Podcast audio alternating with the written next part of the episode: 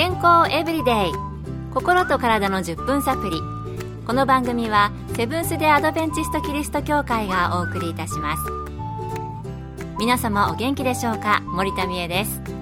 今日もあなたやあなたの大切な人の心と体の健康に役立つ情報を短い10分間にぎゅっと詰め込んでお届けします。セブンス・デ・アドベンチスト・キリスト教会は社会奉仕をモットーに世界中で病院や学校も運営しています。日本でも東京神戸沖縄の3カ所の病院をはじめ福祉施設などの運営を通して皆様の健康と医療福祉の発展に携わってまいりました。なおこの番組は健康情報番組で医師のアドバイスや治療に代わるものではありません。すでに投薬を受けている方また病院に通われている方はかかりつけの医師の指導のもとこの番組の情報も参考になさってください。私たちの健康を脅かすのは病気だけではありませんよね。骨折や転倒なども健康的な生活を妨げる要因になります。それではその危険を回避するためにはどうしたらいいのでしょうか。一つ考えられる大切なことは骨を丈夫に保つことですね。今まで骨粗鬆症などこの番組でも取り上げてきましたが、改めて骨の健康について考えてみたいと思います。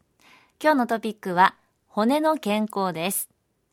骨が弱くなるとどのようなことが起こるのか、骨を健康にするにはどうしたらいいのかなど、アメリカカリフォルニア州シリコンバレーで総合家庭医として働かれています。岩橋マーク先生に伺いました。骨を丈夫に保つためには骨がどうやって作られるのかを知っておく必要があります。骨は20歳頃までに作られ40歳頃までは一定の骨量を保っていますが40歳を過ぎた頃から骨量は徐々に減少していきます。骨は常に新しく作り変えられています。破骨細胞が骨を破壊して吸収し骨芽細胞がその部分を修復するという骨の再構築を繰り返し行っています。皮膚や内臓と同様に骨も新しく作り変えられているのです。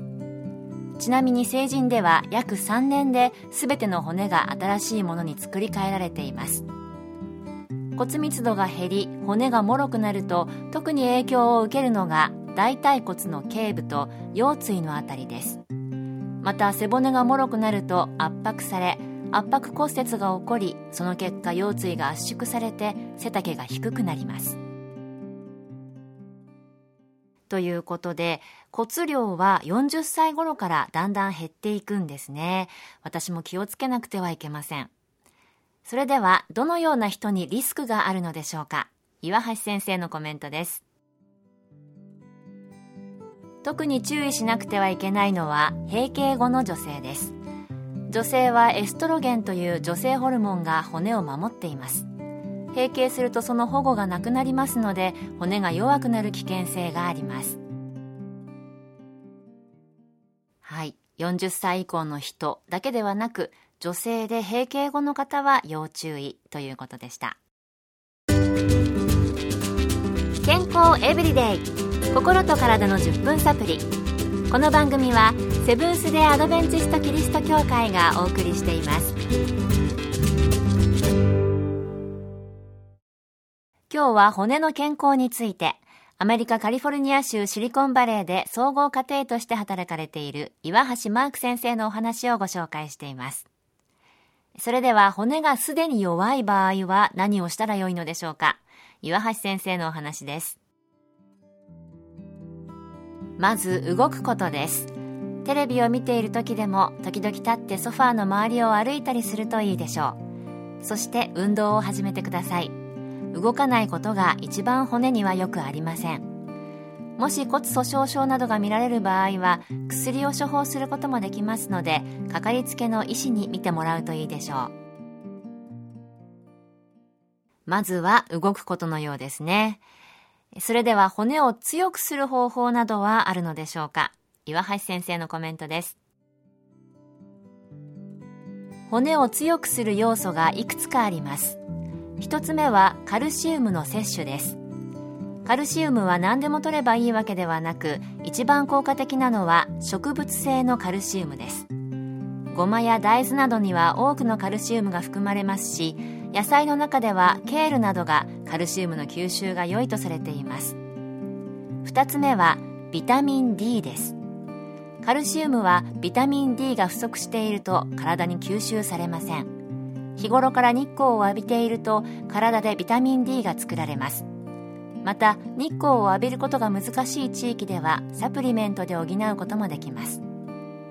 3つ目は骨に負荷をかけることです。せっかくカルシウムをいっぱい吸収できても骨は強くなりません。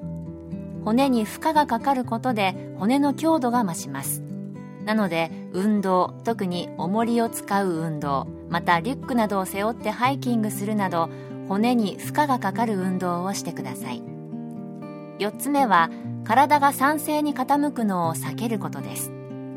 人間の体は中性または弱アルカリ性ですが動物性タンパク質やコーヒーなどの摂取で体が酸性に傾く時体ではアルカリ性であるカルシウムを骨の中から体内に放出して中和します。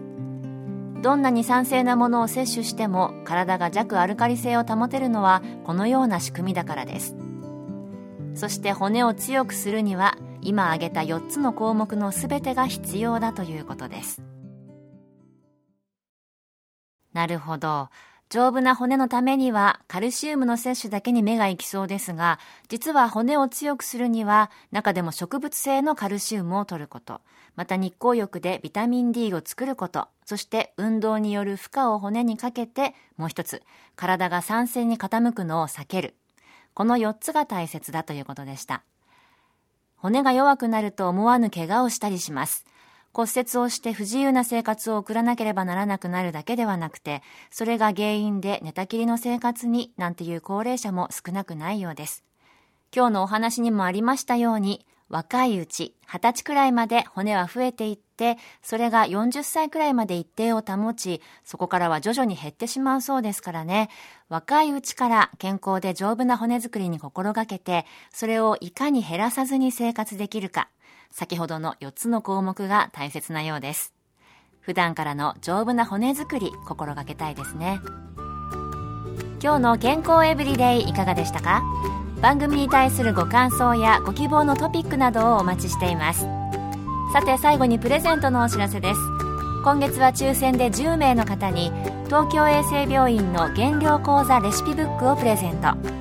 お腹いっぱい食べられる美味しい原料メニューが146品掲載されていますご希望の方はご住所お名前をご明記の上郵便番号241-8501セブンス・デ・アドベンチスト協会健康エブリデイの係。郵便番号241-8501セブンス・デ・アドベンチスト協会健康エブリデイの係までご応募ください。今月末の消印まで有効です。健康エブリデイ。心と体の10分サプリ。